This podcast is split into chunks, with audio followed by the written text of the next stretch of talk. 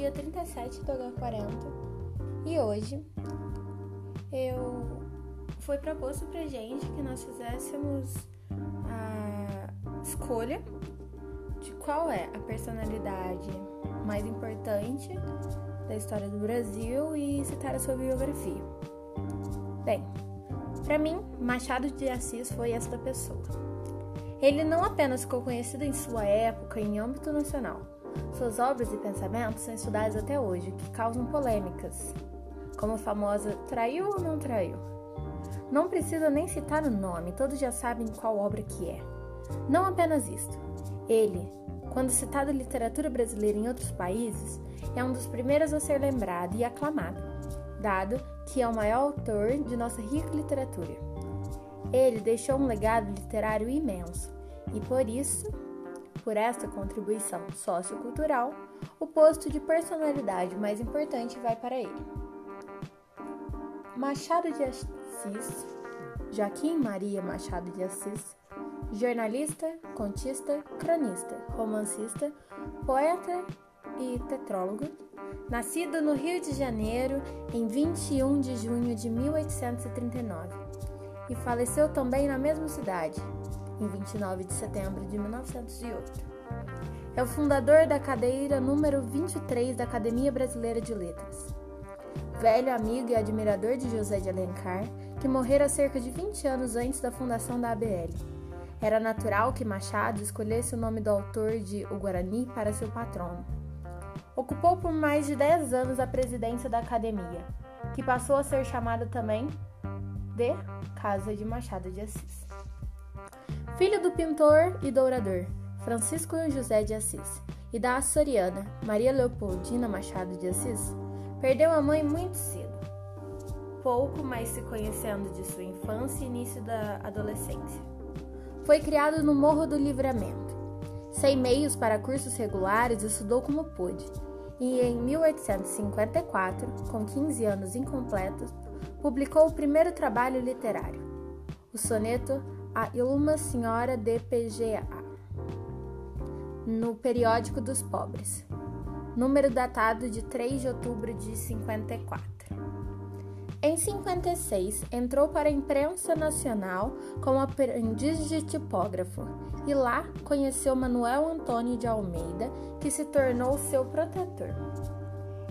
Em 58, era revisor e colaborador no Correio Mercantil e em 60, a convite de Quintino Bocauva, passou a pertencer à redação do Diário do Rio de Janeiro.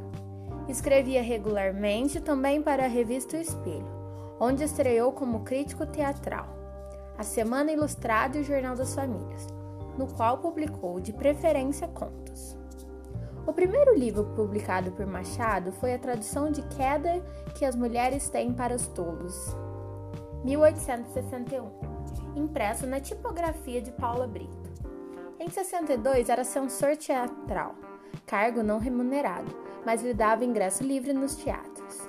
Começou também a colaborar em O Futuro, órgão dirigido por Faustino Xavier de Novaes, irmão de sua futura esposa. Seu primeiro livro de poesias, Crisália, saiu em 64. Em 67 foi nomeado ajudante do diretor de publicação do Diário Oficial. Em agosto de 69, morreu Faustino Xavier de Novaes e menos de três meses depois, ele se casou com a irmã do amigo, Carolina Augusta Xavier de Novaes. Foi companheira perfeita durante 35 anos. O primeiro romance de Machado, Ressurreição, saiu em 72. No ano seguinte, o escritor foi nomeado primeiro oficial da Secretaria de Estado do Ministério da Agricultura Comércio e Obras Públicas, iniciando assim a carreira de burocrata, que lhe seria até o fim o meio principal de sua vivência. Em 74, o Globo publicou em folhetins o romance A Mão e a Luva, Intensificou a colaboração em jornais e revistas como o Cruzeiro, a Estação, Revista Brasileira, escrevendo crônicas, contos, poesias, romances que iam saindo em folhetins e depois eram publicados em livros. Uma de suas peças, Tu, Só Tu, Puro Amor, foi levada à cena no Imperial Teatro Dom Pedro II por ocasião das festas organizadas pelo Real Gabinete Português de Leitura para comemorar o tricentenário de Camões, e para essa celebração especialmente escrita. De 81 a 97, publicou na Gazeta de Notícias as suas melhores crônicas. Em 80, o poeta Pedro Luiz Pereira de Souza assumiu o cargo de ministro interino da Agricultura, Comércio e Obras Públicas e convidou Machado para ser seu oficial de gabinete. Em 81 saiu o livro que daria uma nova direção à carreira literária de Machado de Assis, Memórias Póstumas de Brás Cubas, que ele publicara em folhetins na Revista Brasileira de 15 de março a 15 de dezembro de 1880. Revelou-se também extraordinário contista em papéis avulsos em 1882 e nas várias coletâneas de contos que se seguiram. Em 1889, foi promovido a diretor da Diretoria do Comércio no ministério em que servia. Grande amigo de José Veríssimo, continuou colaborando na Revista Brasileira, também na fase dirigida pelo escritor paraense. Do grupo de intelectuais que se reunia na redação da revista, e principalmente de Lúcio de Mendonça, partiu a ideia da criação da Academia Brasileira de Letras, projeto que Machado de Assis apoiou desde o início. Comparecia às reuniões preparatórias e, no dia 28 de janeiro de 1897, quando se instalou a academia, foi eleito presidente da instituição, a qual ele se devotou até o fim da vida. A obra de Machado de Assis abrange praticamente todos os gêneros literários. Na poesia, inicia com o romantismo de Crisállias, em 1864, e Falenas, 1870, passando pelo indianismo em Americanas, em 1875, e o parnasianismo em Ocidentais, em 1901. Meia-Noite, 1873, os romances Ressurreição, 1872, A Mão e a Luva, 74, Helena, 76 e Iaiá Garcia, 78, considerados como pertencentes ao seu período romântico. A partir daí, Machado de Assis entrou na grande fase das obras-primas, que fogem a qualquer denominação de escola literária e que o tornaram escritor maior das letras brasileiras e um dos maiores autores da literatura de língua portuguesa. Na definição de Jean-Marcel Carvalho França, da Unesp, Machado foi um dos poucos escritores brasileiros que podem, sem qualquer apelo ao nacionalismo todo que atualmente contamina o país, ser incluído no hall dos grandes literatos do Ocidente. O crítico literário americano Harold Bloom, um dos mais respeitados do mundo, o colocou entre os 100 maiores autores de todos os tempos, ao lado de figuras como Homero, Shakespeare, Cervantes e Dante. Bloom afirmou que o brasileiro foi o maior autor negro da história e o coloca acima de clássicos como o francês Alexandre Dumas e o russo Alexander Pushkin. Relacionou o fato de ser negro está uma das maiores controvérsias de sua carreira. Ele enfrentou o preconceito da família de sua esposa, a portuguesa Carolina Novaes, que foi rejeitada pelos pais por ter se casado com um mestiço.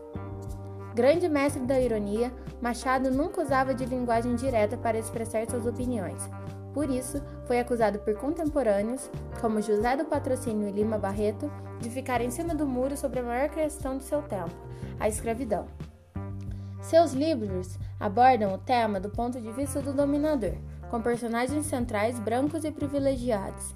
Em décadas mais recentes, críticos como Roberto Schwartz têm tentado tirar o autor essa mácula de embranquecido, ressaltando quanto sua crítica da escravidão e relações sociais pode ser lida nas entrelinhas.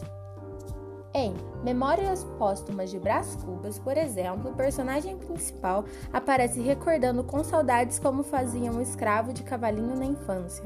E esse mesmo escravo, depois de alforriado, torna-se proprietário de escravos, uma amarga ironia sobre a condição dos negros. Em uma obra escrita depois da abolição, o conto Pai contra Mãe, de 1906, o autor foi mais explícito. Um capitão do mato, sem condições de sustentar o filho, captura uma escrava fugida grávida. Em todo caso, é difícil cobrar engajamento político do autor que, como diz Mary Del Prior, começa a vida progressista e liberal e termina num paternalismo conservador. A Revolução em Machado de Assis ficava para a literatura, com seu livro mais radical, Memórias Póstumas, tendo passagens que soam experimentais ainda hoje. Ele recusava as novidades ideológicas da época, como o socialismo, o darwinismo social e o positivismo. Em um país que tentou se refundar por três vezes por meio de golpes que levaram ao chão as instituições, não deixa de se salutar a ver essa voz contrastante. Machado de Assis temperou os açucarados excessos tropicais brasileiros com uma bem-vinda dose de amargura. you